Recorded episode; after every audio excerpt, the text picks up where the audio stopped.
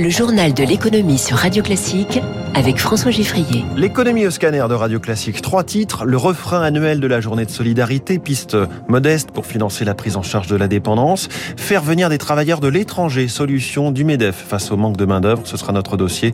Et puis le bénéfice spectaculaire de CMA CGM, 7 milliards d'euros pour le géant français du transport maritime et pas seulement maritime. Et ce, simplement au premier trimestre. Premier invité dans quelques minutes, un homme qui entend couvrir la France de bornes de recharge rapide pour voitures électriques. C'est Mathieu Dichand, directeur général France de PowerDot. Journal de l'économie qui démarre en douceur comme cette semaine puisque selon les sondages, entre 25 et 30 des Français travaillent le lundi de Pentecôte.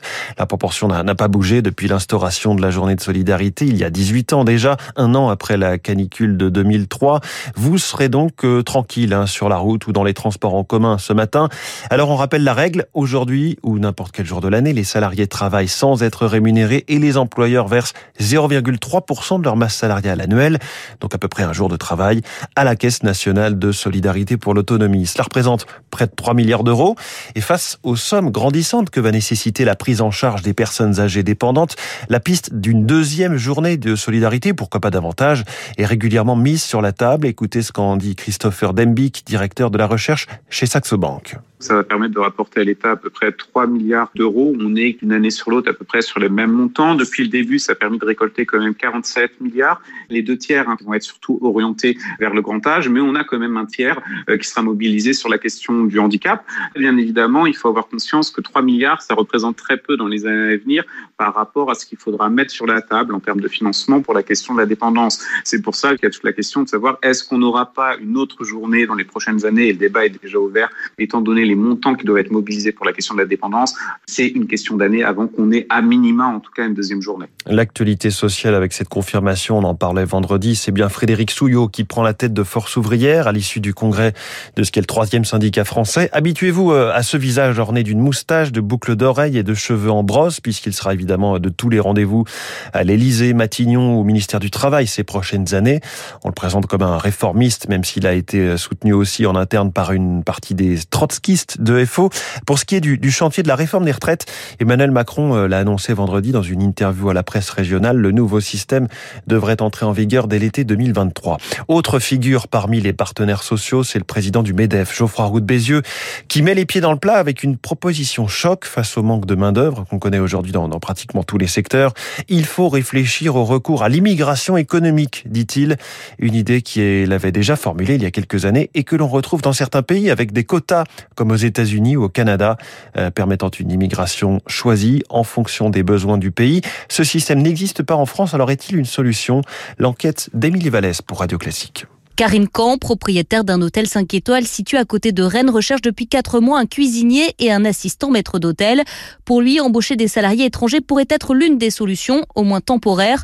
En 2019, l'UMI, le syndicat professionnel du secteur, avait fait venir trois Tunisiens en Bretagne. On pourrait profiter de cette main-d'œuvre souvent qualifiée. Hein. Nous avons visité beaucoup en Tunisie d'écoles hôtelières, de centres de formation qui étaient vraiment euh, de très bon niveau. C'est un réservoir de main-d'œuvre, oui. Mais aujourd'hui, l'immigration économique reste limitée. C'est seulement un immigré sur cinq qui vient pour ce motif.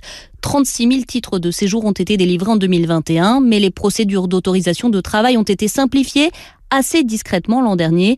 Le gouvernement a réactualisé la liste des métiers en tension ouverts aux immigrés. Carrossier, boucher, ingénieur BTP ou maître d'hôtel.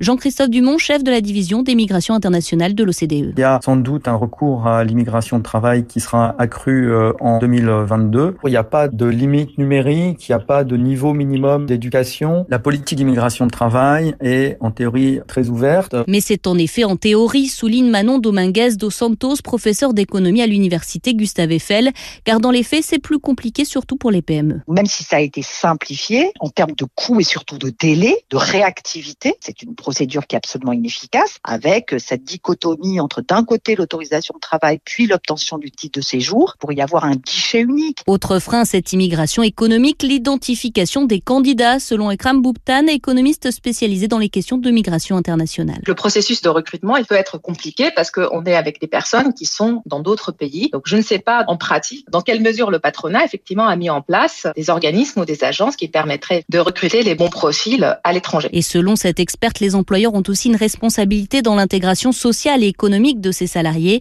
Il faut notamment les aider à trouver un logement ou à scolariser les enfants. Dossier signé Émilie Vallès. C'est décidément l'entreprise française en forme hein, du moment. Le groupe marseillais CMA CGM vient de publier ses résultats trimestriels.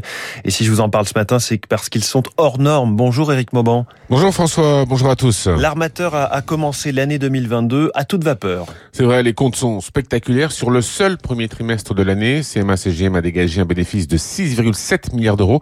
C'est trois fois et demi celui réalisé à la même période de l'an dernier. Quant au chiffre d'affaires, il a fait un bond de 70% sur un an à 16,8 milliards d'euros. La société a profité à plein de la surchauffe du transport maritime et de la désorganisation des chaînes logistiques mondiales. Cet environnement a renchéri le coût du transport maritime. La direction se montre toutefois prudente. Elle souligne l'augmentation des coûts auxquels elle fait face et ses inquiétudes sur le risque de dégradation de la situation économique mondiale. Oui, un armateur qui grossit et qui se contente de moins en moins d'ailleurs de, de son terrain de jeu maritime. Effectivement, CMA CGM a multiplié ces derniers mois les acquisitions pour euh, devenir un acteur mondial de la logistique et pas seulement en mer. L'ambition euh, du groupe est d'être capable de gérer la livraison de bout en bout jusqu'au consommateur final. Au début du mois, CMA CGM a reçu de la direction de l'aviation civile le certificat de transporteur aérien. Cela va permettre de développer en partenariat avec Air France KLM une activité de fret aérien avec un objectif de 12 avions de transport d'ici à 2026. Enfin, rappelons que CMA CGM a acheté en avril le transporteur d'automobile Jeffco et en début d'année, colis privé, et ce afin d'assurer la livraison jusqu'au dernier kilomètre. Merci Eric Mauban. Et dans les avions de CMA CGM ou d'Air France KLM, on verra bientôt de plus en plus de carburant écologique à la place du kérosène. Alors ce n'est plus seulement un vœu pieux, c'est une feuille de route que l'Union européenne a adoptée il y a quelques jours. Les aéroports de plus d'un million de passagers par an vont devoir progressivement en livrer de plus en plus. La marche est assez haute, hein, nous dit Greg de Temerman, directeur général de Zenon Research, un think tank euh, spécialisé dans la transition écologique les croissances sont quand même relativement fortes. Vous passez de 5% de carburant durable en 2030, alors qu'on part de 0,1%, donc vous avez déjà une forte augmentation entre maintenant et en 2030. Vous passez à 20% en 2035, donc vous avez quatre fois plus de carburant durable en 5 ans. Donc les pentes sont extrêmement fortes, ça se base sur un développement exponentiel, sauf que la question c'est que ce sont les carburants qui vont être beaucoup plus chers. Et l'autre question que ça ne pose pas, c'est la question de l'évolution du trafic. On est sur une évolution du trafic de 3 à 5 par an. Donc si le trafic continue à augmenter comme ça, c'est un doublement tous les 10-15 ans, eh ben vous avez un problème que vous vous battez contre une courbe qui augmente. Donc ça augmente encore la difficulté à décarboner. Un coup d'œil au marché financier, le Nikkei progresse de 0,70%, le pétrole est toujours très haut, le Brent à 120 dollars le baril. Ici.